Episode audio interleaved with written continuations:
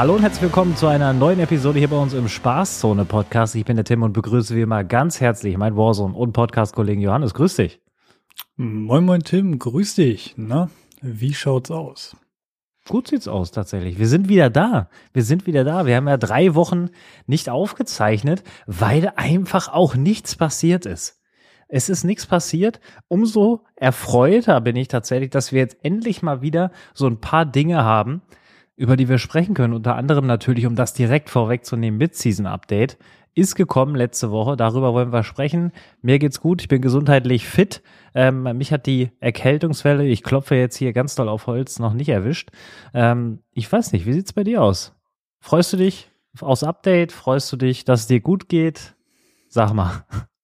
Ja, also mir geht's auch gut. Die Erkältungswelle ist auch an mir vorbeigeschwappt. Bisher. Bisher. Ich hoffe, das kommt auch nicht mehr. Ähm, aber sonst geht's mir eigentlich gut. Bin ein bisschen im Eimer. Heute einen ziemlich langen Roadtrip gemacht, aber sonst alles gut. Dann würde ich sagen, reicht die Kraft hoffentlich noch, um über die Dinge zu sprechen, die wir heute vor uns haben. Und ähm, wir wollen aber wie immer, wie immer wollen wir einsteigen und auf die letzte Umfrage der Episode nämlich eingehen.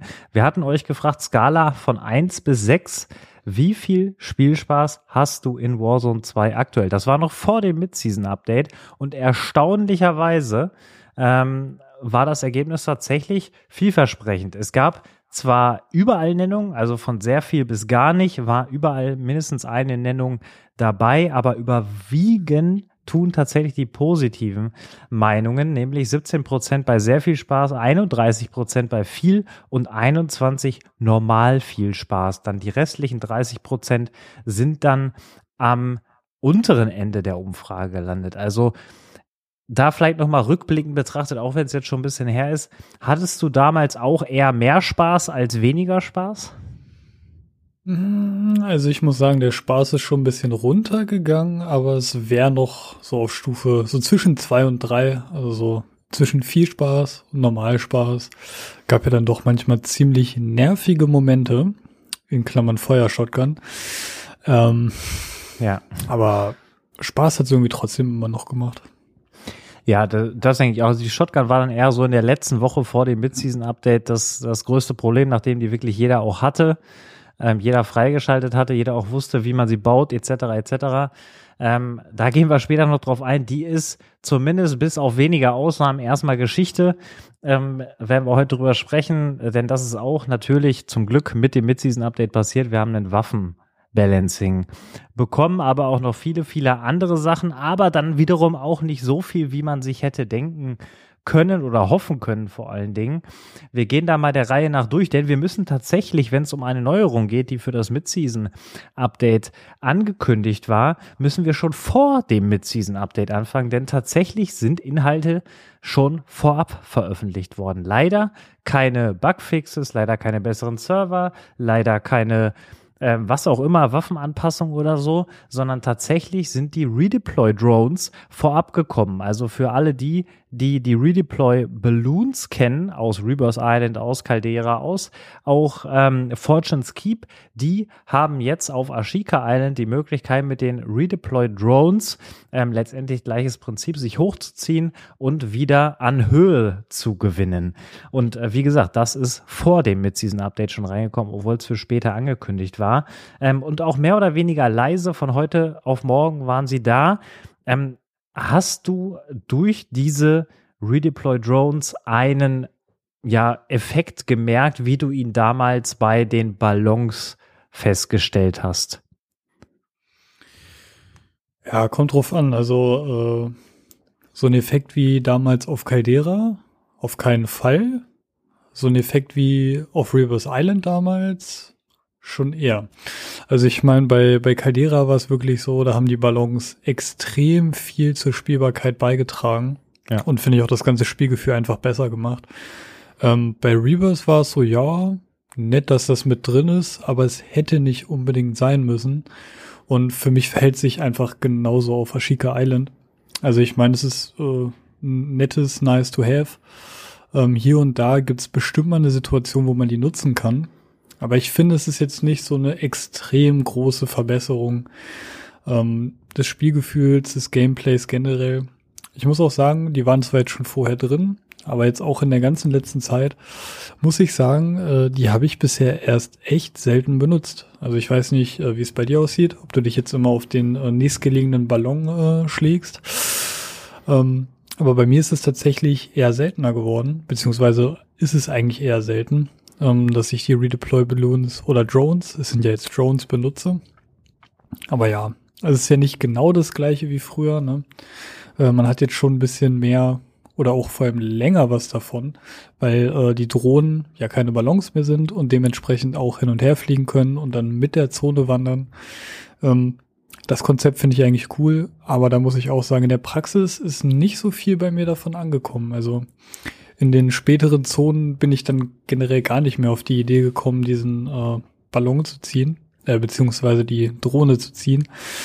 Ähm, könnte aber auch ein bisschen daran liegen, dass wenn die ähm, Zone sehr klein ist, ähm, das Verhalten von den Fallschirmen irgendwie in Warzone 2 noch nicht so ganz rund läuft. Also das ist so ein Problem, was ich auf jeden Fall manchmal habe es dauert viel zu lange, bis du was machen kannst, wenn du deinen Fallschirm gezogen hast. Und ja. dementsprechend äh, will ich das Risiko da eher nicht eingehen. Das ist ja ein Nachteil. Also sobald mhm. du landest mit Fallschirm, hast du eigentlich immer irgendwie einen Nachteil, genauso wie beim Klettern. Die Animationen sind zu lange insgesamt. Ähm, aber ich persönlich habe zwei Gedanken zu den Redeploy Drones. Also bei mir ist es tatsächlich ähnlich wie bei dir. Ich habe die jetzt auch noch nicht so häufig benutzt. Ähm, ich muss aber auch sagen, dass ich noch nicht verinnerlicht habe, wie die sich im Spiel verhalten. Also klar, die sind am Anfang immer an meistens den gleichen Stellen verortet und je nachdem, wie die Zone wandert, bewegen die sich ja mit. Das hast du ja ähm, vollkommen richtig erklärt. Ich weiß aber immer noch nicht, wann sie wandern. Also das habe ich nicht rauslesen können, sage ich jetzt mal. Und ich habe das jetzt auch nicht bewusst studiert, ähm, wie die sich verhalten. Und ich glaube, wenn das verinnerlicht ist und wenn man halt weiß, in welchen Situationen es Sinn macht, diese auch zu benutzen, ich glaube, da gibt es durchaus einige, dann ähm, wird man die auch automatisch häufiger benutzen. Und die zweite Sache dazu, ich glaube, dass das nur der Anfang ist. Also, dass Ashika Island jetzt so ein Testobjekt ist, für diese Redeploy Drones und dass sie eigentlich damit nur testen wollen, funktionieren sie äh, in der Animation, in der Handhabung etc., um sie dann schnellstmöglich auf Al-Masra zu bringen. Also ich gehe ganz stark davon aus, dass wir die Redeploy Drones ähm, spätestens in Season 3, ob nun zum Start oder im Mid-Season-Update, dann auch auf Al-Masra sehen werden. Da sehe ich noch viel, viel mehr Potenzial für genau diese ähm, Drones, damit man da sich eben auch noch mal einen Schritt schneller bewegen kann, denn wir alle wissen, die Map ist ein Stück größer als alle anderen Battle Royale Maps, die wir in Warzone hatten. Ähm, das ist aber unterm Strich trotzdem eine sehr, sehr gute Map und aus meiner Sicht auch und ich glaube aus deiner auch deutlich besser als Caldera, egal ob mit oder ohne Ballons. Und deswegen glaube ich, dass es nur so der Vorläufer ist, so ein Testing, was sie ja schon sehr, sehr oft bei vielen anderen Sachen auch gemacht haben. Erstmal auf irgendeiner Map getestet. Manchmal war es die große zuerst, dann die kleine. Ähm, und da andersrum.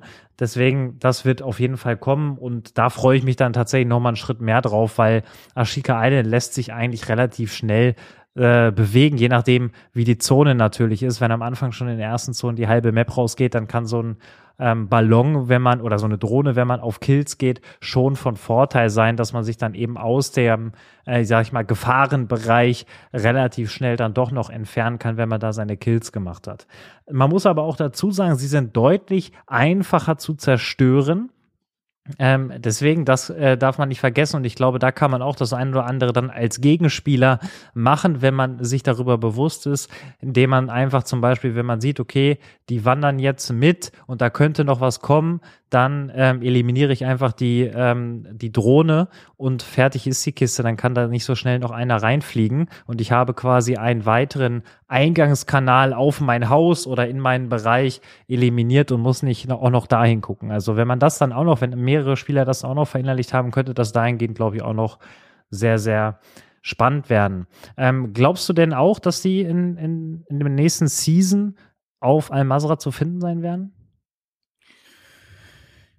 Ich bin mir noch nicht sicher. Also ich könnte mir vorstellen, dass wenn es gut ankommt, also die werden ja wahrscheinlich auch wieder Statistiken ungefähr haben, wie oft äh, diese Redeploy Drones überhaupt benutzt werden.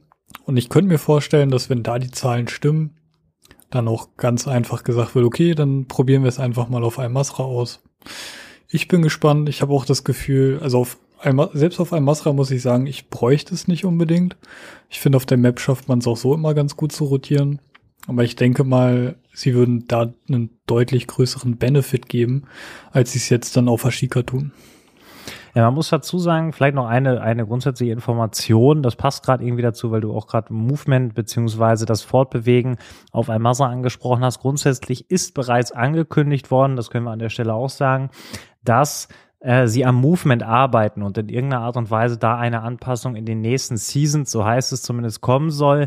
Was das bedeutet, ob es äh, sowas wie Slide Canceln wiederkommen wird, ich glaube, das können wir äh, direkt ad acta legen. Es hieß irgendwie was, dass der Dolphin Dive überarbeitet werden soll. Und da hatten wir ja auch schon drüber gesprochen, dass aktuell ist es ja so, dass man sich eigentlich, wenn man im direkten Gunfight ist, sich mit dem Dolphin Dive, außer man bringt sich in Deckung, eher in den Nachteil begibt, weil man halt nicht handlungsfähig ist, ähnlich wie wenn man landet und den Fallschirm zieht. Ähm, und da könnte ich mir halt vorstellen, dass sie da ein bisschen was dran machen, aber das werden wir dann beobachten. Und äh, grundsätzlich stimme ich dir auch zu, dass es auf einem Masa nicht zwingend notwendig ist. Ich glaube aber, dass es natürlich immer schön ist, mehrere Optionen zu haben. Und äh, da ist natürlich so eine Drohne, die dann auch noch mitwandert, ein, ein dankbares Objekt, äh, würde ich jetzt einfach mal so sagen. Kommen wir direkt zum, ja, ich würde schon sagen, wichtigsten Thema, das hattest du ja eben auch angesprochen, äh, Thema Waffenanpassung, Shotgun. Ähm, die wurde tatsächlich, ähm, ich sag mal, genervt, also verschlechtert. Es ist jetzt aber nicht so, dass sie komplett unspielbar gemacht wurde. Das war ja auch mehr oder weniger abzusehen. Auf der einen Seite, weil es eine Battle Pass Waffe ist, ähm, sprich, die Leute sollen natürlich auch Geld ausgeben, damit sie noch einen Grund haben, äh, also beziehungsweise die Waffe soll noch so gut sein, dass sie auch Geld ausgeben, um die Waffe freizuschalten. Ähm, dementsprechend haben sie dann auf der anderen Seite an der ISO, die ebenfalls im Battle Pass drin ist, nichts verändert, die ja auch sehr, sehr gut ist. Und ähm, ja, aber die Shotgun, muss man schon ehrlicherweise sagen, ist jetzt deutlich weniger geworden auf je, den jeweiligen Maps, ob es nun Al-Masra ist oder auch Ashika Island. Man sieht sie zwar noch und man hat auf fünf Metern nach wie vor keine Chance dagegen, so, aber auf zehn Meter, was vorher auch sehr, sehr kritisch war oder auch auf 15 Meter teilweise, ähm, ist die Waffe nicht mehr ansatzweise so gut, ähm, wie sie war, bevor das Update gekommen ist. Und das ist ja erstmal unterm Strich ein schönes Ergebnis. Ähm, ich weiß nicht, wie du es wie du's einordnest, ob du eher dann noch ein, zwei Runden äh, gerne nochmal mit der Feuershotgun rumgelaufen wärst oder ob du sagst, das geht in die richtige Richtung oder sie hätten sie auch aus deiner Sicht komplett verbannen können. Ja, nee, also dass sie es halt so machen, dass das Ding wenigstens noch ein bisschen spielbar ist, finde ich völlig legitim. Ich finde, es ist halt voll doof, wenn dann immer irgendeine Metawaffe da ist, die dann das erste Mal genervt wird, das zweite Mal genervt wird und dann so genervt wird, dass man sie auch überhaupt nicht mehr spielen kann. Weil eigentlich sollte ja das Ziel sein, alle Waffen irgendwie gebalanced zu bekommen. Und das ist da auf jeden Fall der falsche Weg. Aber bei dieser Shotgun muss ich sagen, ey, das hätte auch früher kommen können. Es war wirklich irgendwann einfach nur noch nervig. Also du konntest ja eigentlich keine Runde Ashika Island mehr spielen. Ähm, ohne dass du dann von, weiß ich nicht, einem Trio oder einem ganzen Quad fertig gemacht wurdest mit dieser Feuershotgun. Auf Almasra war es zum Glück nicht ganz so extrem, aber ja. ich bin froh, dass diese Zeiten erstmal vorbei sind. Ja, die Sache ist, und da sieht man halt dann wieder die Unternehmenssicht auf das Spiel. Die haben wahrscheinlich gesehen, dass nachdem, sie wussten ja, dass die Waffe so gut ist, gehe ich mal von aus, und nachdem dann viele auch den Battle Pass sich wahrscheinlich gekauft haben, haben sie gesagt, okay, die One-Shot-Sniper nerven wir sofort, weil die waren ja am Anfang auch verbuggt drin nach dem Season 2. Die wurde sofort rausgenommen wieder. Ähm, aber die, die Waffe, wofür man Geld ausgeben muss, ähm, um sie zu bekommen, die lassen wir drin. Eine ganz klare, aus meiner Sicht auch sehr deutliche unternehmerische Entscheidung, das so zu tun. Ähm, aus, aus Community-Perspektive natürlich maximal ärgerlich, weil der Spielspaß schon darunter leidet. Auf der anderen Seite, zumindest aus unserer Perspektive drunter leidet, könnte ich mir auch vorstellen, dass vor allen Dingen dann eben schlechteren Spielern, sage ich mal, natürlich die Möglichkeit gegeben wird, auch mal einen Kill, auch mal zwei Kills, auch mal drei oder auch mal fünf Kills zu machen, was dann wiederum positiv natürlich auch aus Unternehmenssicht ist. Ähm, wenn diese Spieler, die normal eher negative Erfahrungen sammeln, dann äh, durch sowas halt belohnt werden und natürlich vorher auch noch Geld ausgegeben haben dafür. So würde ich das Ganze jetzt einordnen. Es ist aber zum Glück deutlich besser geworden. Wir haben auch neben einem Shotgun-Nerf äh, weitere Waffenanpassungen bekommen und wie ich finde, bringt das endlich mal wieder ein bisschen, ähm, sage ich mal, Abwechslung ins Spiel. Also wir haben eine Anpassung bekommen für die MP7, für die P90, ähm, für die MP5 ähm, und das sind schon mal Dinge, also das sind alles die Waffen, die ich gerade aufgezählt habe, kann man noch sehr gut spielen. Ähm, ist wahrscheinlich so ein Ding Personal Preference, also was gefällt mir persönlich am besten. Dazu kannst du noch eine Wasnef nehmen, du kannst eine Chimera, also eine Honey Badger auf Short Range bauen. Ähm, auf Long Range kannst du jetzt aktuell eigentlich, wenn du die besten Waffen nehmen willst, nur noch ein LMG spielen. Das ist die Sakin, die wurde auch ein bisschen schlechter gemacht. Ähm, aber RPK ist weg, die hat noch einen dritten Nerf bekommen. Das Lars LMG hat einen Nerf bekommen. Ähm, und darüber hinaus hast du dann eben die ISO oder auch eine TAC 56, eine M4 oder eine AK, je nachdem, was dir persönlich am besten gefällt. Und das ist ja letztendlich das, was wir uns gewünscht haben. Ähm, schon lange, eigentlich schon seit äh, irgendwie der dritten, vierten Woche nach dem Mid-Season-Update in Season 1, nachdem sie die RPK nicht tot gemacht haben dass da endlich mal wieder ein bisschen Abwechslung reinkommt und man durchaus mehrere Waffen spielen kann, ohne dass man einen großen Nachteil davon hat. Also statistisch gesehen gibt's natürlich die besten Waffen und da bist du wahrscheinlich mit der Sakin und mit der ISO ähm, und im MP-Bereich mit der Wasnef und der MP5 ähm, oder der MP7 vielleicht auch noch ganz gut dabei. Ähm, aber die ähm, Auswahl ist halt deutlich breiter und das freut mich persönlich, weil ich ja so ein Waffentest-Freak bin, der immer mal gerne was ausprobiert. Und äh, dementsprechend begrüße ich natürlich so eine ähm, Entwicklung und würde mir sogar noch mehr Auswahl wünschen, äh, was hoffentlich dann in den nächsten Seasons auf uns wartet.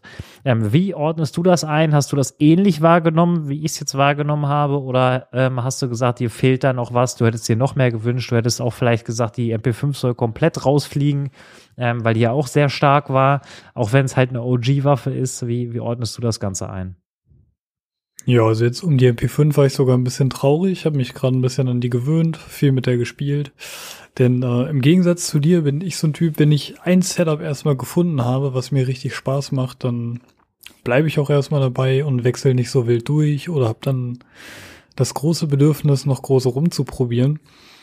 Aber alles in allem, ich bin Freund von einem ungefähr gebalanceden Waffenpool. Also es ist schon, schon deutlich besser, als wenn wirklich alle dieselben zwei Waffen spielen. Ähm, und auch wenn man jetzt eine, sage ich mal, ein bisschen größere Auswahl hat, da ist noch Luft nach oben. Weil ich meine, wenn wir in die Vergangenheit gucken, es gab mal Zeiten, da konntest du wirklich fast jede Waffe spielen.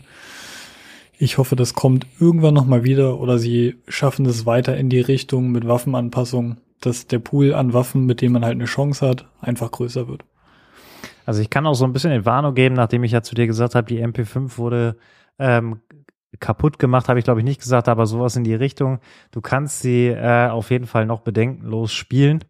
Ähm, das können wir hier mal so auf der Tonspur, wir haben uns jetzt ein paar Tage nicht gesprochen, auf jeden Fall klären. Also du kannst sie wieder einpacken. Es gibt so ein paar Änderungen, die man machen soll. Die habe ich aber auch noch nicht getestet am Loadout an sich, aber da soll man wohl immer noch sehr, sehr gut dann mit unterwegs sein. Und damit kommen wir eigentlich auch schon zum, zum letzten Punkt beim Thema ähm, Waffen. Ähm, Nee, zum vorletzten Punkt. Erstmal muss man dazu noch sagen, dass ähm, wenn es um Thema Waffen geht, dann geht es natürlich auch irgendwie immer um TTK, also um Time to Kill, wie lange dauert es, bis ein Spieler gedownt ist.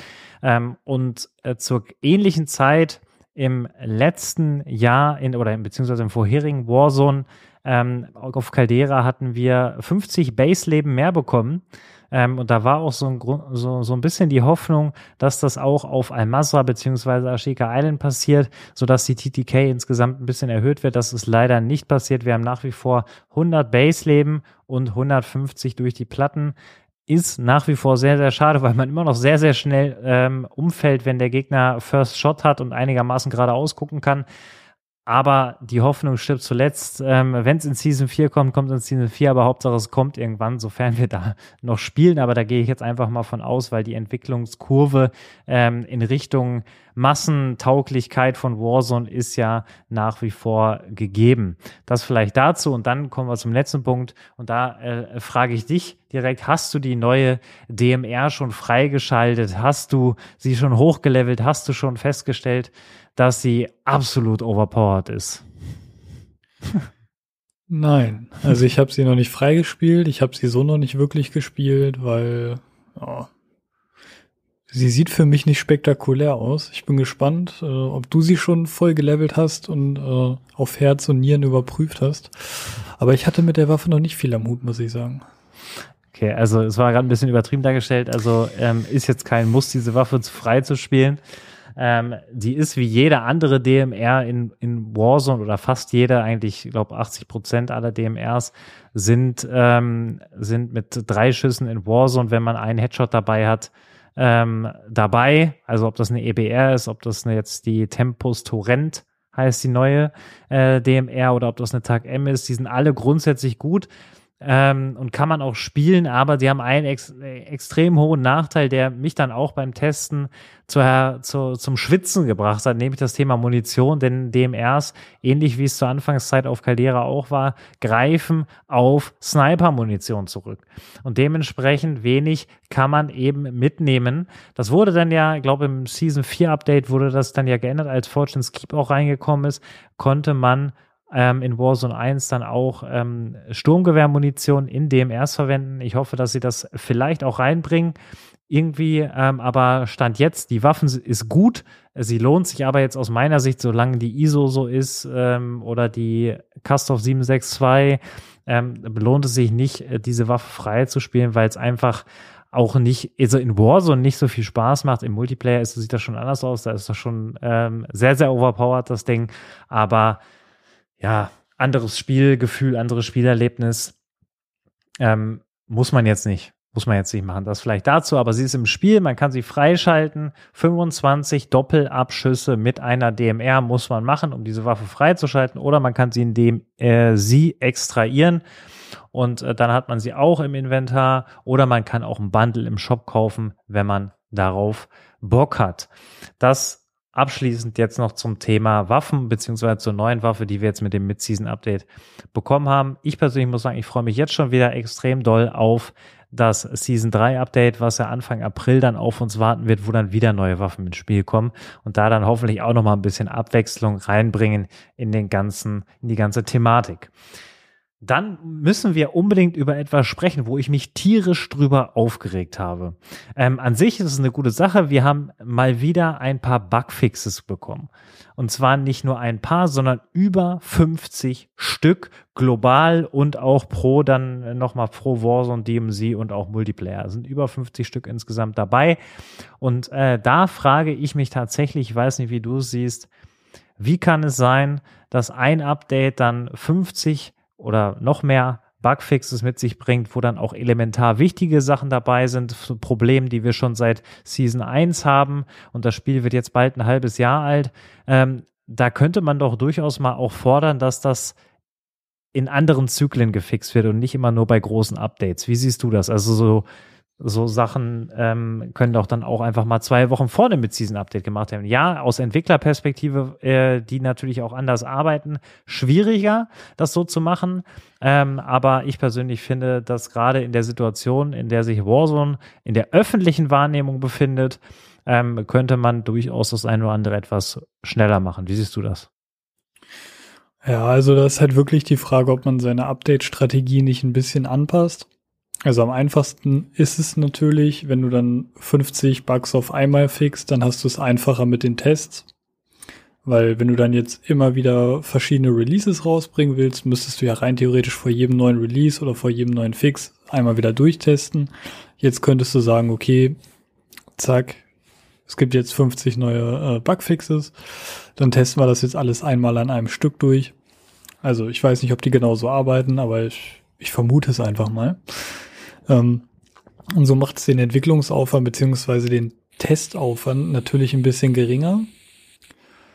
Aber da muss man sich fragen, muss man es wirklich ne, so lange darauf ankommen lassen, äh, die Community so lange schmoren lassen, weil unter diesen 50 Bugfixes ja bestimmt auch wieder viele waren, die auch dafür gesorgt haben, dass das Spiel abstürzt und ich finde solche, so wirklich so Game-Breaking-Bugs, die sollten einfach immer direkt, wenn der Fix da ist, ausgerollt werden.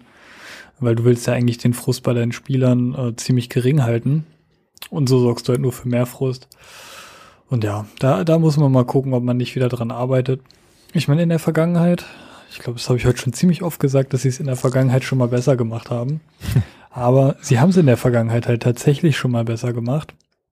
Klar, aber das, da war das Spiel auch teilweise in einem noch deutlich schlechteren Zustand. Aber ja, also da muss sich auch was ändern und ich hoffe, das tut es auch wieder. Wobei man ja auch sagen muss, wir haben ja jetzt nicht solche Game-Breaking-Bugs wie den Stim-Glitch und so weiter und so fort gehabt bisher. Ein paar nervige Sachen waren dabei, wie irgendwie Infinite äh, oder unendliche Prezis und so weiter, so unendliche Streaks, aber gut. Das ist hoffentlich auch wieder gefixt, weil die Liste mit den 50 äh, Bugfixes, die habe ich mir jetzt nicht im Detail angeguckt. Ich weiß nicht, äh, vielleicht hast du dir durchstöbert, wenn die irgendwo äh, aufgeschrieben wurde. Ist aufgeschrieben worden, also auch entsprechend verlinkt für unsere Zuhörerinnen und Zuhörer, wenn ihr das gerne mal nachlesen wollt oder nachzählen wollt. Ähm, ich habe auch, äh, ich habe es überflogen und nach persönlicher Wichtigkeit entschieden, ähm, ob ich mir das weiter durchlese, nachdem ich die ersten drei Wörter gelesen habe. Also da waren schon ein paar Sachen dabei, wo ich sage, ja, cool, dass das auch endlich mal gefixt wurde. Ähm, was ich mir einfach vorstellen könnte, was eine sinnvolle Sache wäre, also dass natürlich so so richtig krasse Dinger wie irgendwie eine Waffe wurde falsch eingestellt und released ähm, oder dass halt dauerhaft, wenn man irgendwie ins Social-Menü geht, das Spiel abstürzt, das soll natürlich sofort behoben werden. Ähm, und das wurde es in der Vergangenheit ja auch, so viel muss man, so ehrlich muss man ja auch sein. Aber dass, äh, sag ich mal, alle zwei Wochen Bugfixes einfach gemacht werden. Also ich meine, das sind ja sinnvolle Sachen, die man durchaus umsetzen kann. Also dass ein Update kommt, zwei Wochen später ähm, kommt davon dann das Update und dann äh, kommt zwei Wochen später ein Mid-Season-Update. So, dann hast du wieder in zwei Wochen zwischen dem neuen, zwischen der neuen Season und dem Mid-Season-Update ein Update, was rauskommt und dann wieder zum neuen Season-Update. Also, dass du quasi zwei Update Sachen mehr reinpackst und dann könntest du ja, wenn du ganz clever bist, auch noch so noch zusätzlichen Content da reinpacken. So, weiß ich nicht, ob sie das, äh, sage ich mal, ob das möglich wäre, aber so könnte ich mir, glaube ich, aus realistischer Perspektive, muss ja auch nichts Großes sein. Ähm, wir werden ja gleich noch kurz drüber sprechen, über das St. Patrick's Day Event, was wir hatten. Da war ja auch ein cooles Gimmick dabei. Wir hatten in der Vergangenheit ähm, sowas wie ähm, Rebirth Island ähm, April-Modus. So solche Sachen, also dass man auch die Modi mal wieder reinbringt, dass man äh, jetzt Mini Royal war mal wieder drin, ähm, aber es gab so viele Modi in der Vergangenheit oder wie in Iron Trials, ähm, dass da mit sowas auch gespielt wird. Das ist ja auch Content an sich, an sich und da könnte ich mir einfach vorstellen, dass das dazu auch genutzt werden könnte. Ähm, aber wer weiß, was da in Zukunft kommt. Unterm Strich muss man eins sagen, ich persönlich halte nichts davon, äh, drei bis vier Wochen zu warten, bis dann äh, viele Bugfixes auf einmal gemacht werden, sondern eher, dass zwischendrin auch mindestens ein Zyklus ist, der Bugfixes, mindestens Bugfixes ähm, raushaut. Das wäre so mein Wunsch. Ähm, und wir hatten auch kurz schon drüber gesprochen, das war ja auch angekündigt in, den, in den letzten Wochen, Audioanpassung. Zum vierten Mal. Äh, explizit genannt wurde für PC-Spieler ein deutlich verbessertes Audioerlebnis. Ähm, in den Patch Notes war das so beschrieben. Ich persönlich habe ja die Hoffnung komplett aufgegeben, dass das als Otto Normalspieler ähm, in irgendeiner Art und Weise Verbesserungen hervorruft. Ich persönlich finde, ein bisschen besser ist es geworden nach meinem Empfinden. Ich habe nichts umgestellt. Ich habe die Einstellung so gelassen von Season 1 bis Season ähm, jetzt zweieinhalb. Habe ich alles so gelassen. Äh, ein bisschen besser ist es geworden. Aber wenn man sich damit wirklich auseinandersetzt, es gibt Videos darüber, die gehen, glaube ich, insgesamt eine halbe Stunde. Äh, wenn man sich die reinzieht und die Einstellungen parallel vornimmt, was dann ungefähr noch eine Stunde zusätzlich dauert, also anderthalb Stunden Zeit muss man sich schon nehmen, ähm, und dann noch minimal auf sein Setup anpasst, dann ist das Spielerlebnis oder das Sounderlebnis wirklich deutlich nochmal besser. So, aber wie ihr gerade gemerkt habt, das ist halt nichts für PC, äh, für PS-Spieler, nichts für Xbox-Spieler, sondern ausschließlich für PC-Spieler. Und dann muss man ja auch noch den Willen haben, sich damit so intensiv aufeinander zu, auseinanderzusetzen, weil wir alle kennen das Einstellungsmenü in MW2, in Warzone 2. Das ist elendlos lang geworden. Und ähm, da weiß ich nicht, was sie sich dabei gedacht haben, ob das wirklich sein muss, dass da so viel Zeit ähm, in Anspruch nimmt. Also grundsätzlich, dass es anpassbar ist, logisch, aber dass es wirklich dann so schwer gemacht wird, da die perfekten Audio-Settings für jeden Einzelnen zu finden, finde ich sehr, sehr fragwürdig. Ähm, aber gut, ähm, ist vielleicht am Ende was für die professionelle Szene, denn die haben das alle größtenteils gemacht und das kann man dann tatsächlich auch im Twitch oder YouTube oder wo immer die Person streamt, kann man das auch hören, wie das deutlich angepasster und besser ist, der Sound, wenn die Person das so umgesetzt hat. Und das habe ich mir angehört, das habe ich mir auch angeschaut, ähm, habe mir das auch äh, mich ein bisschen damit auseinandergesetzt. Ich persönlich habe keine Lust und auch keine Zeit, mir anderthalb Stunden nur über Audio-Settings Gedanken zu machen. Da ist mir die Zeit dann doch ein bisschen zu wertvoll. Ähm, aber ich habe es hören dürfen, wie viel besser der Sound dann tatsächlich nochmal ist. So, ähm, jetzt bist du dran. Ähm, wie ordnest du das ein, die, die Audiogeschichte? Hättest du grundsätzlich damit gerechnet? Ähm, oder beziehungsweise ganz provokante Frage, meinst du, wir kriegen im nächsten Season-Update auch wieder eine Audioverbesserung? Ich hoffe es, weil, also, du hast gesagt, du hast ein bisschen was gemerkt, ohne was zu ändern. Ich habe auch nichts geändert, aber ich habe gefühlt gar nichts gemerkt. Ich habe gar keinen Unterschied. Und mir geht's da auch wie dir. Also ich bin wenig motiviert, mich jetzt äh, anderthalb Stunden dahinzusetzen oder eventuell noch länger, um dann meine Audio-Settings anzupassen. Nur damit sie dann wahrscheinlich im nächsten Update schon wieder kaputt sind und gar nicht mehr funktionieren. Sowas äh, passiert ja auch manchmal. Ja. Und finde ich einfach schade. Das muss einfach spielerfreundlich sein, ohne großen Stress, soll jeder die gleichen Bedingungen haben, Gegner hören, und nicht ein Hörsturz bei einem Prezi, der direkt über einem einschlägt. Also ja, da ist noch viel Luft nach oben und vor allem auch noch viel Luft nach oben, das Ganze einfach deutlich zu vereinfachen. Also ich höre tatsächlich die Steps deutlich, also nicht deutlich besser, aber schon ein Stück noch mal besser als vor dem Update. Also auch wenn sie weiter weg sind. Ähm, mir ist jetzt noch nicht aufgefallen, ob das wirklich in jeder Umgebung, auf jedem Untergrund so ist, aber in meiner Wahrnehmung war es so. Deswegen, ich werde das auf jeden Fall auch weiter beobachten. Aber da sieht man ja schon, also, dass ich habe ein anderes Headset als du, ähm, beziehungsweise andere Kopfhörer als du. Ähm, da müsste man, selbst wenn man das für anderthalb Stunden anpasst, dann müsste, hätte ich trotzdem andere Einstellungen als du. Also das ist halt immer so eine schwierige Sache bei so einem massenkompatiblen Spiel, wo alle letztendlich im Idealfall die gleichen Voraussetzungen haben sollten, möglichst. So, da ähm, ist es dann schon extrem schwierig, wenn bei den bei den elementarsten Dingen äh, einem so es so schwer gemacht wird, da ähm, Gerechtigkeit walten zu lassen, sage ich mal.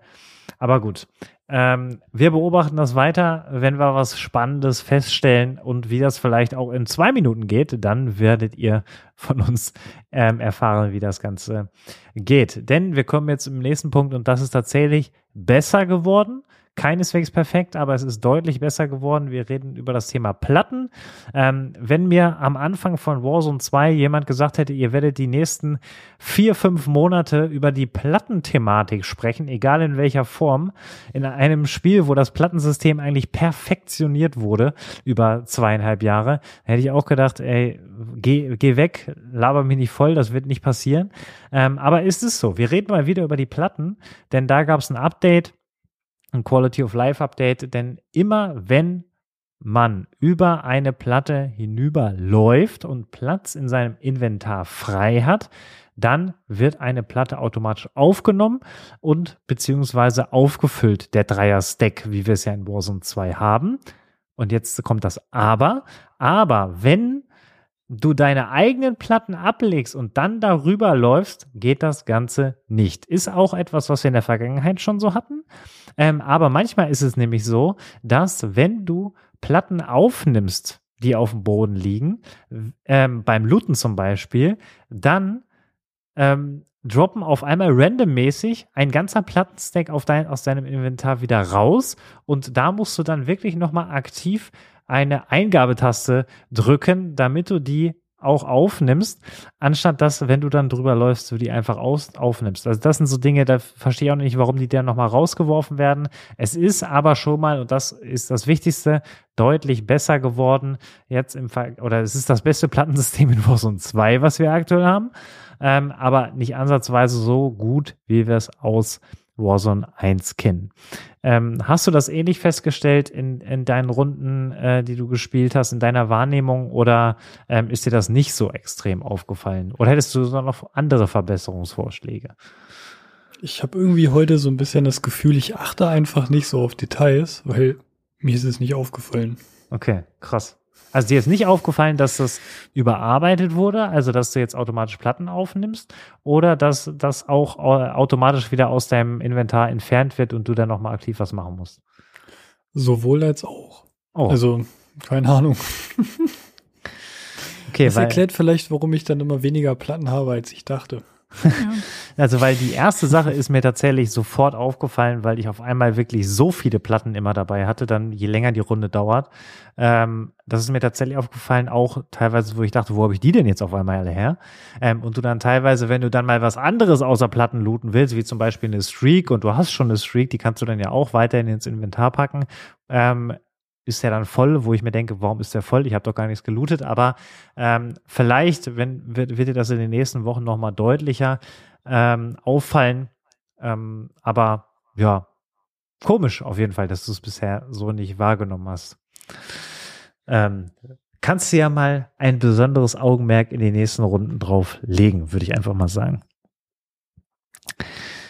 So, ähm, Erwähnenswerte Sachen sind auf jeden Fall noch, dass jetzt, äh, die mit dem Mid-Season Update passiert sind, nämlich dass jetzt endlich, obwohl es ja schon zum Start von Season 2 angekündigt war, alle Spielmodi auf Ashika Island verfügbar sind. Sprich, man kann Solo spielen, Duo, Trio und Quads kann man spielen. Das war angekündigt, wie gesagt, zum Start von Season 2. Wir hatten zwischenzeitlich mal Solos, wir hatten mal Duos für eine Woche und wir hatten mal Trios für eine Woche. Solo, glaube ich, sogar nur für ein Wochenende. Ähm, aber das ist jetzt dauerhaft drin. Also für jeden was dabei. Das gleiche auch für Al-Masra. Also bestmögliche Spielerlebnis ähm, für jeden, egal wie groß die Party ist, egal ob man solo oder ähm, mit mehreren Leuten unterwegs ist. Finde ich persönlich gut, dass das endlich drin ist, aber hat auch einmal mehr zu lang gedauert. Und dann müssen wir, aus meiner Sicht ist das tatsächlich, und das hat nichts mit dem Mid-Season-Update zu tun, da kommen wir gleich wieder darauf zurück, zu einer Newscom der letzten Woche, ähm, wo ich mich tatsächlich so ein bisschen an den Kopf gefasst habe und gef äh, wirklich nochmal prüfen musste, ob die Quelle dieser Daten stimmt. Denn es ist tatsächlich so, dass im Februar und auch äh, im Februar auf PlayStation und Xbox Warzone 2 bzw. MW2 ähm, das meistgespielte Spiel war. Auf PC auf Platz 2 gelandet hinter Minecraft. Ähm, das ist auch schon ein deutliches Signal. Und das in einer Zeit, wo wir ja auch in den letzten Episoden ausführlich darüber gesprochen haben, vor allen Dingen die ähm, Pro-Szene, die Content-Creator-Szene eher gegen Warzone redet, als für Warzone redet. Und das bestärkt uns eigentlich einmal mehr in der Annahme, dass es natürlich einen viel, viel größeren Spielerkreis gibt, als die, die man auf YouTube, Twitch und sonst wo sehen kann. Ähm, und zeigt dann eben auch, wie ein Spiel entwickelt wird, ähm, und was daran dann eben aus diesen Zahlen für Schlüsse gezogen werden, dass eben nichts groß, was für die, für die Skill Gap gemacht wird, wenn die Zahlen eben stimmen ähm, aus Unternehmensperspektive. Oder ähm, wie würdest du diese Zahlen einordnen? Nee, sehe ich genauso. Also das zeigt einfach nur ganz, ganz deutlich, die Spielerschaft ist extrem riesig. Gerade wenn wir, also wir sind ja ne, wirklich so das Top-Spiel eigentlich dann äh, in dem Monat gewesen. Auf den Konsolen. Auch wenn ja. ich auf den Konsolen, genau. Ja. Ähm, und, und, das zeigt ja auch, also gerade wenn man mal guckt, wer spielt eher auf Konsole, wer spielt eher auf PC, dann, also ist jetzt keine böse Unterstellung oder so, aber ich sag mal, gerade auf Konsole hast du ja auch viele Spieler, die dann einfach nur ein bisschen aus Fun zocken wollen, irgendwie mal nach Feierabend eine Runde. Und es zeigt ja halt auch dann, dass die Community halt extrem groß ist und aber auch aus sehr vielen Spielern besteht, die halt einfach Gelegenheitsspieler sind und die jetzt halt gar nicht so ihre ganze Energie nur in dieses eine Spiel stecken wahrscheinlich, sondern nur hin und wieder mal mit ein paar Freunden eine Runde spielen wollen oder auch mal alleine. Und das erklärt halt auch vieles, ne? Das erklärt äh, so ein bisschen die Entwicklung, äh, Sachen, die noch kommen oder Sachen, die auch nicht kommen. Ja. Ja, es ist, es wird immer so ein bisschen in der gesamten Community auch unterschätzt, weil diejenigen, die dann eben dieses Spiel auf Konsole spielen und auch in der Anzahl spielen, was ja komplett konträr ist auch zu den Zahlen, die zum Beispiel über Steam veröffentlicht werden, ähm, da ist das Spiel deutlich ab, also abgesunken im Vergleich zum Start, also wirklich sehr, sehr deutlich, nicht nur vor Season 2, sondern jetzt auch nach dem Season 2 Start nochmal ein Stück runtergegangen, ähm, nachdem es durch Ashika eigentlich erst ein bisschen hochgegangen ist ähm, zeigt eigentlich dann auch wiederum ganz gut, dass diese Leute, die dieses Spiel am Leben halten, auch nicht diejenigen sind, die dann YouTube und äh, Livestream-Content konsumieren, sondern einfach, wie du gesagt hast, nur mal just for fun, kurz mal rein, ach, ich, hier, so eine M4 sieht gut aus, die nehme ich mal, ähm, weil es auch die erste Waffe ist, die mir angezeigt wird. Ach cool, da ist ein schöner Skin im Shop, den kaufe ich auch noch mal eben, dann habe ich gleich ein paar Aufsätze drauf ähm, und fertig ist die Kiste. Ähm, so wird dann wahrscheinlich, also da, dadurch, dass man das halt nicht so mitbekommt, ähm, aus, aus unserer Perspektive, wird das wahrscheinlich ein sehr, sehr, sehr, sehr, sehr, sehr großer Anteil dieser Spieler sein da draußen, ähm, die das Spiel eben dann am, am, am Laufen hält. Und solange das so ist, ähm, wird eben auch eher dann auf die Zahlen geguckt, die diese Spielerinnen und Spieler eben ausgeben an Activision. Also die, wie, wie die sich verhalten im Spiel. Was kann man machen, dass die auch weiterhin reinkommen und vielleicht was im Shop kaufen oder den Battle Pass kaufen. Äh, so wird das Spiel dann eher weiter optimiert und ähm, vielleicht ändert sich das, vielleicht wird mit Season 3 oder mit Season 4 spätestens noch irgendwas kommen, auch in Richtung ähm, professionelle oder Content Creator Szene, weil ich glaube, aktuell hängt immer noch so ein bisschen nach, dass der Start halt sehr, sehr stark in die Hose ging und ähm, dass das erstmal wieder alles gerade gerückt wird und dann kommt jetzt erst so langsam neuer Content rein, werden wir jetzt gleich darauf zu sprechen kommen. Ähm, dass eben auch über ein paar Bugfixes hinaus oder äh, Quality of Life Dinger eben auch Content ja für die Content Creator Szene extrem wichtig ist. Und ähm, da kann man eigentlich nur hoffen, dass da jetzt dann im, im, im Anlauf der dritten Season oder auch dann Season 4 nochmal ordentlich was nachgeholt wird, sodass dann wirklich auch die, die, die von A bis Z alle bedient werden. Ähm, denn das macht es am Ende dann natürlich auch so schön, dass ja in diesem Spiel auch wirklich alle mitgemacht haben.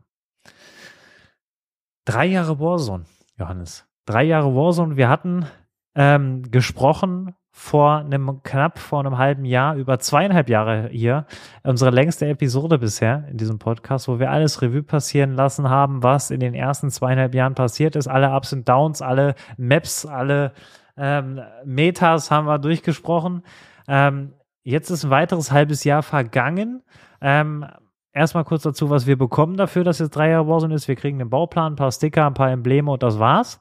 Ähm, es ist bis dato nichts weiter angekündigt, außer das, ähm, um das zu bekommen, das ist vielleicht auch ein kleiner Service-Hinweis an der Stelle, geht in den Shop und da werden euch dann äh, kostenlose Packs angezeigt, die ihr ähm, holen könnt.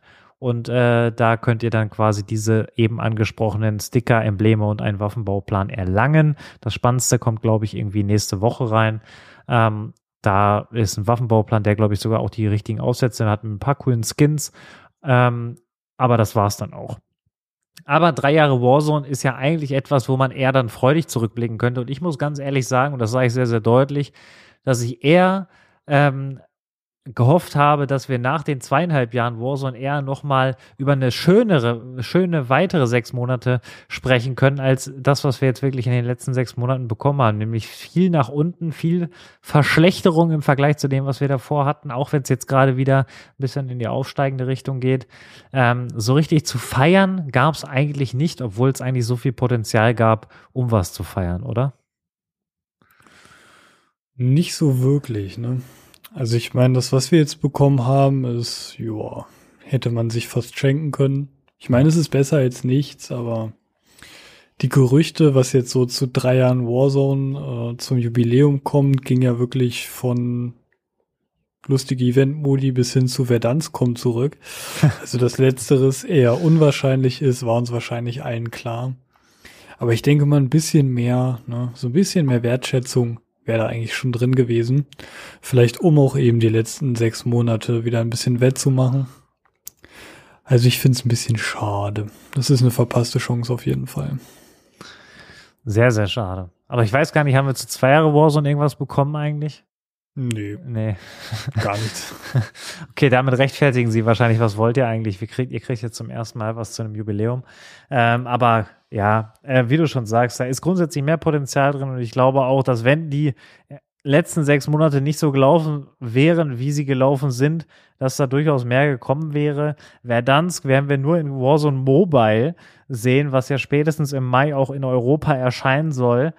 Ähm, da bin ich mal sehr gespannt, wie das wird. Das werden wir uns natürlich auch anschauen. Das sei an der Stelle auch schon mal gesagt, ähm, weil da ist Verdansk auf jeden Fall die Map, ähm, die gespielt wird mit all den Waffen, die wir jetzt gerade in MW2 und Warzone 2 haben. Deswegen, ich habe schon Screenshots gesehen. Da läuft man dann quasi mit Polyatomar und Orion-Tarnung auf Verdansk rum. Hätte mir das jemand auch gesagt vor einem halben Jahr, hätte ich auch gesagt, was redest du da? Verdansk? Nee, nee.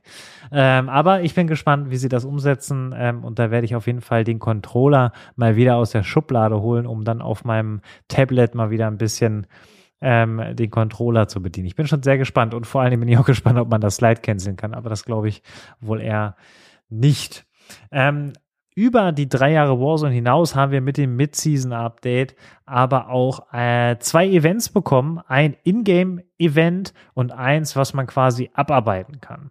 Und ähm, sowohl beide, um das direkt mal vorwegzunehmen, finde ich sehr charmant ähm, und finde, sowas könnte deutlich öfter und regelmäßiger kommen, denn wir haben endlich mal eine Challenge, ähm, die an das Ronin-Event, was wir mit Season 2 bekommen haben, anknüpft, ähm, bekommen, die auch so ein bisschen Verbindung zu Ashika Island hat, die eine Tarnung oder mehrere Tarnungen eigentlich enthält, die man sich freischalten kann. Und ähm, da wenn ich dich richtig verstanden habe, willst sowohl du als auch ich, da wollen wir so ein paar Headshots machen. Vielleicht magst du mal so ein, zwei Sätze zu der, zu der Challenge erzählen. Was muss man machen, um diese Tarnungen sich freizuschalten? Ja, das weiß ich jetzt gerade gar nicht für alle Waffenklassen. Ähm, auf jeden Fall. Mich hat das wieder so ein bisschen an den Orion Grind erinnert, hat mich gefühlt auch wieder so ein Stück zurückgeworfen. Und zwar haben wir jetzt bei dem Event, ich glaube, sechs Waffenklassen sind es. Ähm, sechs oder sieben, ja. Sechs oder sieben, genau. Ähm, und bei denen muss man Headshots machen. Bei den äh, Sturmgewehren dann ein bisschen mehr als bei den DMRs. Und äh, erstmal, wenn man dann mit einer Waffenklasse die äh, Headshots durch hat, kriegt man dann für diese Waffenklasse einen Skin. Und wenn man alle Herausforderungen erfolgreich gemeistert hat, dann gibt's nochmal einen etwas schöneren Skin für alle Waffen. Und der Skin ist äh, kein geringerer als die allseits bekannte Kirschblütentarnung. Also Tarnungen in dem Stil hatten wir schon oft in der Vergangenheit. Und ja, ist jetzt Geschmackssache, ob man die schick findet. Ich finde sie auf jeden Fall ganz cool. Und ich denke mal, ich werde auch einfach die Gelegenheit wahrnehmen, dass sie jetzt so ein Event bringen, ähm, das auch durchzuspielen, weil ich glaube, da werden sie auch gucken, so wie viele Spieler machen das Event, findet das Anklang. Und da ich so eine Art von Event deutlich äh, lieber zocke als einfach so ein Event, wo man ein paar Kills machen muss mit Granaten oder Doppelkills oder was auch immer und dann kriegt man ein Emblem dafür. Von sowas definitiv weniger.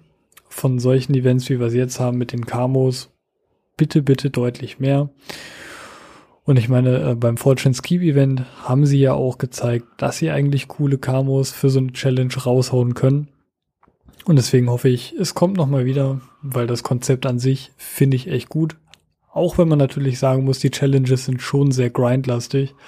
Also wenn man hier und da mal eine Stunde spielt, könnte das sogar ein bisschen eng werden, glaube ich. Im Multiplayer muss man sagen, ist es deutlich einfacher und das ist dann auch wiederum so ein zweischneidiges Schwert. Auf der einen Sache, auf der einen Seite ist die Challenge jetzt nicht so anstrengend wie eine Orion äh, Tarnung oder äh, für eine Orion-Tarnung oder Polyatomat-Tarnung oder Platin. Ähm, aber ähm, sie ist schon deutlich einfacher Multiplayer zu lösen und da denke ich, schauen sie ganz genau drauf, wie viele sich für diese Tarnung dann auch den Multiplayer vielleicht noch holen, zumal jetzt auch gerade kostenloses Multiplayer-Wochenende zu Ende geht. Ähm, da wird, glaube ich, auch nochmal ganz genau drauf geschaut. Ich persönlich hoffe einfach, dass sie, egal ob das jetzt für den Multiplayer gemacht ist oder für Warzone 2, dass sie grundsätzlich mehr von dieser Art von Challenges reinmachen, weil das ja eigentlich eine einfache Sache ist. Also Kills tracken machen sie sowieso ähm, für die normalen Tarnungen. Warum dann nicht irgendwelche Special-Sachen reingeben, äh, gehen, äh, geben, die dann automatisch auch die Gesamtaufenthalt der Spieler in dem Spiel verlängert, weil das natürlich auch gegenüber den Investoren eine Zahl ist, die man immer gut reporten kann, wenn die Aufenthaltsdauer der Spielerinnen und Spieler deutlich länger ist. Ähm, und da kann man dann wirklich nur hoffen, dass sie daran anknüpfen und das in jeder Season aus meiner Sicht reinmachen, egal ob dann immer mit dem Start äh, von der Season oder erst im Mid-Season-Update. Aber da ist auf jeden Fall ordentlich Luft nach oben und ein guter Anfang gemacht. Und das Ingame-Event, was sich auf den St. Patrick's Day bezieht, wo wir unter anderem einen Regenbogen haben auf Ashika Island und auch auf Al-Mazra. Plus auf Al-Mazra haben wir auch noch grün gefärbtes Wasser bekommen. Da kann man jetzt drüber sprechen, ob das notwendig ist. Aber die Tatsache, dass immer am Fuße des Regenbogens auf den jeweiligen Maps eine Challenge und äh, auch eine besondere Waffe auf uns wartet, finde ich einen charmanten Ansatz, um, ähm, sage ich mal, so kurzfristige Dinge reinzumachen. Ich hatte es eben schon angesprochen, der April-Modus auf Rebirth Island ist eine dankbare Geschichte gewesen in der Vergangenheit, die Abwechslung reingebracht hat und in die ähnliche Richtung geht es jetzt damit. Ähm, kurz vielleicht zur Erklärung, wenn man an dem Fuße des Regenbogens gelandet ist, hat man sehr, sehr viel Geld gefunden, sehr, sehr viele Streaks gefunden und eben auch eine, einen Bauplan einer Sniper, die egal auf welchem Körperteil man einen Schuss getroffen hat, One-Shot war und sogar den Juggernaut in der Black Side per One-Shot geholt hat. So, kann man natürlich drüber sprechen, ob das notwendig ist, aber ich finde es in dem Zusammenhang extrem gut gelöst und umgesetzt. Besser als würden jetzt auf einmal eine Sniper wieder komplett One-Shot sein, beziehungsweise, äh, dass man sich die selber halt ausrüsten kann und dann wäre die One-Shot. So mit dem Bauplan, der rumliegt, äh, wo man auch wenn man, äh, wenn man sich mal die Runden anschaut, ähm, da landen immer sehr, sehr viele, da muss man auch ein bisschen was für tun, um die zu bekommen.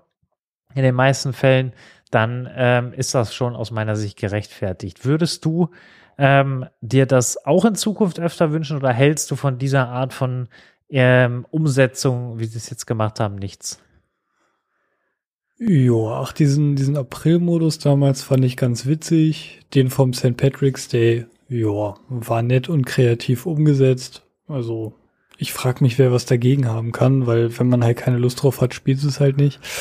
Ähm, ja. Aber ich muss sagen, dieser April-Modus, den die damals hatten, oder auch dieser Reverse Extrem, den es mal gab, ähm, da hatte ich deutlich mehr Bock, ein paar Runden zu spielen, als jetzt zu St. Patrick's Day. Also so viel hat sich dann nicht verändert, außer halt der Regenbogen und dass das Wasser grün war. Ja, ne? das, ja. Aber es hat dann auch nicht so einen extrem großen äh, ja, Unterschied vom Gameplay her gemacht. Das jetzt mit der One-Shot-Sniper ist mal interessant. Aber die hat mich dann auch in den Runden nicht einmal groß geholt. Also ich glaube dann äh, am Anfang landen alle da beim Regenbogen, aber keiner nimmt dann am Ende die Sniper so wirklich mit die ganze Runde über. Also ist schon okay. Besser als hätten sie Sniper wieder so angepasst, dass jetzt wirklich irgendeine Sniper mit einem bestimmten Bauplan so OP gewesen wäre. Ich probiere es mal positiv zu formulieren. Das war der Anfang für viele tolle weitere Events, egal ob in-game oder eben Combo Challenges in Warzone 2. So würde ich das mal formulieren. Und am Ende ist es ja auch so, ähm, es wird genau damals auch so gewesen sein, dass nicht jeder den April-Modus auf Rebirth Island gefeiert hat. Genauso wird auch, wie du jetzt zum Beispiel, das mit der One-Shot-Sniper oder den wenigen Änderungen, die dann damit verhältnismäßig einhergegangen sind, nicht gefeiert haben, wird es auch noch mehr von geben. Ähm, aber ich habe sehr, sehr viel Positives berichten sehen über die Thematik dieses Events. Und das ist ja am Ende auch gut für Warzone, um es mal aus der Perspektive zu betrachten. Ähm, und da kann man einfach nur hoffen, dass sie daran anknüpfen. Dass da einfach vielleicht das eine oder andere kommt und das gefällt dir dann vielleicht äh, und vielleicht anderen nicht. Aber ähm, so ist es halt. So ist das Leben. Kann nicht immer alles allen 100 Prozent gefallen. Ja, das war mehr oder weniger auch das, was im Mid-Season-Update neu war, was wir neu bekommen haben. Ähm, lass uns noch mal kurz so ein bisschen gucken, wo steht Warzone 2 jetzt. Ähm, willst du mal, sage ich mal, diese Gesamtentwicklung jetzt, äh, du kannst die letzten sechs Monate nehmen, du kannst auch nur jetzt das Mid-Season-Update nehmen, einordnen, ist der, der Trend, wenn man ihn als Pfeil betrachten würde, ähm, eher aufsteigend oder eher absteigend aus deiner Perspektive, jetzt mal unabhängig von Spielerzahlen, sondern eher von der Entwicklung, von äh, den Dingen, die angepasst worden sind, oder würdest du sagen, es ist eher neutral oder absteigend? Wie würdest du das Ganze einordnen? Also wenn man sich so die letzten Entwicklungen anguckt, dann geht's weder abwärts noch äh, nach unten. Eigentlich geht's eher rückwärts. ähm, weil ich meine, sehr viele Änderungen, die jetzt mit Warzone 2 neu reinkamen, wurden einfach wieder zu dem Status quo geändert, wie er in Warzone 1 war. Und das aber nicht so gut, wie es in Warzone 1 war. Und das sehe ich aktuell ein bisschen kritisch. Also ich hätte mir echt gewünscht, dass sie viel früher einfach an den Erfolg von Warzone 1 anknüpfen. Einfach sagen, hey, wir machen jetzt einen zweiten Warzone-Teil und nehmen uns tatsächlich einfach das Beste aus Warzone 1 raus und denken das nochmal weiter. Anstatt hier und da relativ zufällig ganz neue Sachen reinzubringen oder irgendwelche zufälligen Ideen. Ich denke mal, das hätte man auf jeden Fall ein bisschen strukturierter angehen können, anstatt jetzt dann zu merken, hey, Früher war es dann doch irgendwie besser, machen wir es einfach wieder so, aber auch nicht ganz so. Und ich bin, muss ich sagen, ein bisschen unzufrieden damit. Gerade weil es dann jetzt in der Vergangenheit oder auch bei den letzten Updates immer so ein bisschen dazu gekommen ist, dass sie halt einfach irgendwelche Neuerungen äh, wieder zurückgedreht haben und das dann halt als große Features gefeiert haben in den Updates. Und ja, also ich finde es halt tatsächlich in vielen Spielaspekten gut, dass sie die Uhr wieder ein bisschen zurückdrehen. Aber ich finde, das könnte auch einfach, einfach so passieren. Und äh, es ist für mich auf jeden Fall kein Ersatz für guten neuen Content und trotzdem gute neue Funktionen. Äh, einfach nur das zu machen, was wir schon kennen. Und ja, ich bin, ich bin gespannt, wie es, äh, wie es damit noch weitergeht. Ähm, aber ich hoffe, dass es dann vielleicht ab einem gewissen Punkt nicht mehr rückwärts geht, weil alles, was früher drin war, was gut war, dann im Spiel drin ist und man dann auch wirklich trotzdem noch mal ein bisschen nach vorne guckt und auch ganz neue Aspekte, ganz neue Funktionen, äh, ganz neue Gameplay-Elemente einfach mit ins Spiel bringt, die nicht nerven, sondern einfach Spaß machen. Ich würde einfach mal so zusammenfassen, dass mit Season 2 der Ab Abwärtstrend auf jeden Fall erstmal gestoppt wurde und er in die neutrale Richtung sich bewegt hat ähm, indem man halt, wie du eben gesagt hast, Dinge, die früher gut waren, implementiert hat, auch wenn man sie natürlich dann als neu verkauft hat und gesagt hat, guck mal, wir sind die geilsten. Das ist natürlich fragwürdig, aber am Ende geht es ja darum, zumindest auch, auch, weil wir ja an dem Spiel grundsätzlich Spaß haben, ähm, dass das natürlich auch für viele andere so ist, dass sie weiterhin daran Spaß haben und dementsprechend galt es ja erstmal, war wahrscheinlich auch die Devise, wenn man eine Überschrift drüber schreiben würde bei den Entwicklern, stoppt den Abwärtstrend, ähm, und wie ist das? Man bringt gute, wie einfach kann sein, einfach alte Funktionen reinbringen und fertig ist die Kiste. Ähm, der Rest macht das Marketing. Aber ähm, wie du schon sagst, es muss dann jetzt ab Season 3 spätestens ähm, der Schalter ähm, umgelegt werden, sodass die, die Kurve oder der Trend eher nach oben zeigt, in den grünen Bereich sich, sich bewegt, sodass Warzone 2 auch eher nicht das wird, was, was, was, was viele ja auch irgendwie dann sich doch gewünscht haben, so ein Warzone 1 ähm, im neuen Mantel, ähm, sondern dass es schon einen Unterschied gibt, der dann aber funktioniert, ob das nun bessere Server sind, ob das ein vernünftiges Waffenbalancing ist, ein schönes Plattensystem, eine ausgeglichene TTK, sodass da der, der Spielspaß automatisch bei allen Beteiligten hoch ist.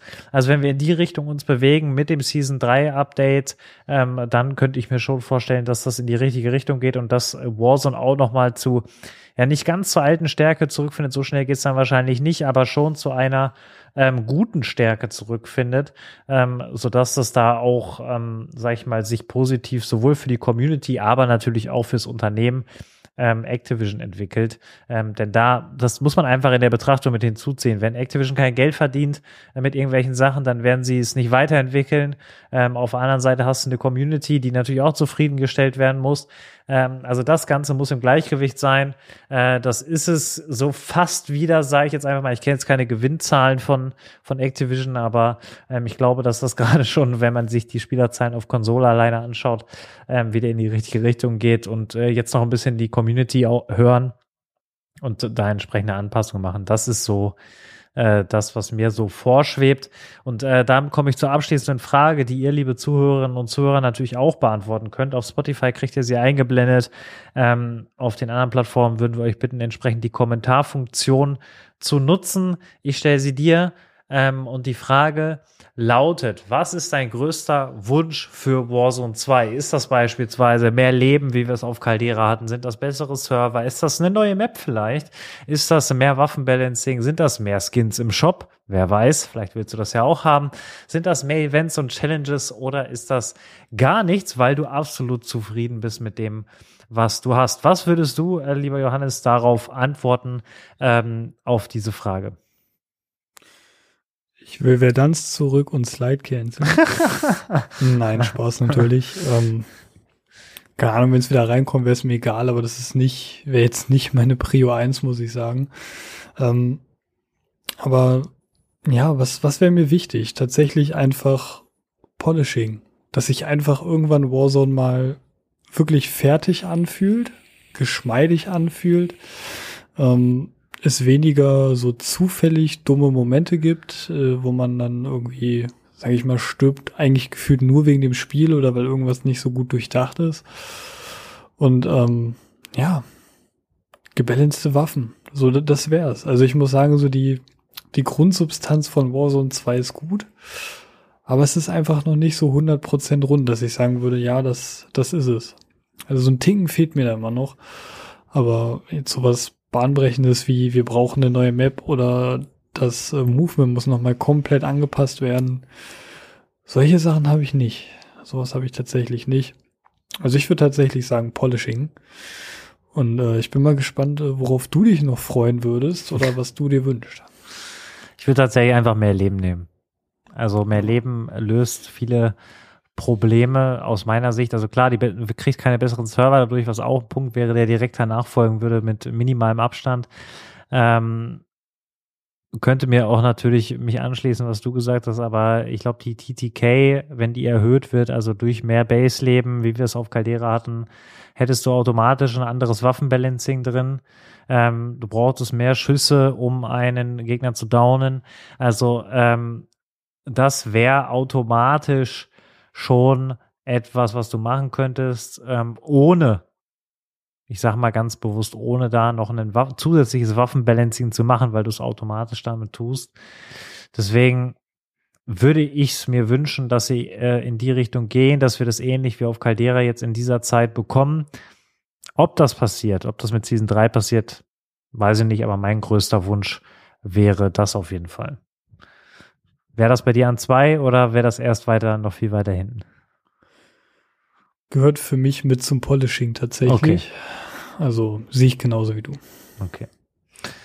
Dann wären wir auch äh, durch. Nochmal der Hinweis, äh, gerne ähm, in die Show Notes äh, oder auf YouTube in die Videobeschreibung gucken. Da sind die Patch Notes verlinkt, falls ihr das, was wir jetzt besprochen haben, nochmal im Detail nachlesen wollt. Wir sind natürlich jetzt auch nicht auf alles eingegangen. Zum Beispiel gab es im Multiplayer eine neue Map, in DMZ gab es Anpassungen.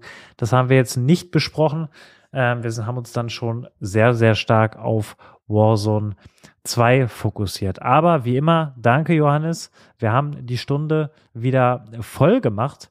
Ähm, hätte ich tatsächlich auch nicht mitgerechnet, dass das geht. Aber ähm, wie immer, wenn man nicht damit rechnet, dann passiert's. Und in diesem Sinne vielen, vielen Dank für deine Zeit, für das gute Gespräch und äh, je nachdem, was in dieser Woche passiert, werden wir nächste Woche wieder eine Aufnahme haben. Wenn nichts passieren sollte, seid nicht sauer, wenn ihr nichts von uns hört, aber wenn nichts kommt, kann man auch über nichts sprechen und äh, dementsprechend äh, würden wir uns dann zurückhalten und erst dann wieder etwas veröffentlichen, wenn es was zu besprechen gibt. Du hast wie immer die letzten Worte. Ich sage danke fürs Zuhören und bis zum nächsten Mal. Ja, Tim, vielen, vielen Dank auch an dich. Ich hoffe natürlich, dass irgendwas passiert, hoffentlich auch irgendwas Positives und wir dann nicht schon wieder so eine lange Pause machen müssen. Und äh, ich bin gespannt. Ich drücke die Daumen, dass wir Themen haben, dass vielleicht ein ganz überraschendes Update kommt. Ich bin gespannt auf die nächste Folge und bis dahin, macht es gut. Ciao, ciao.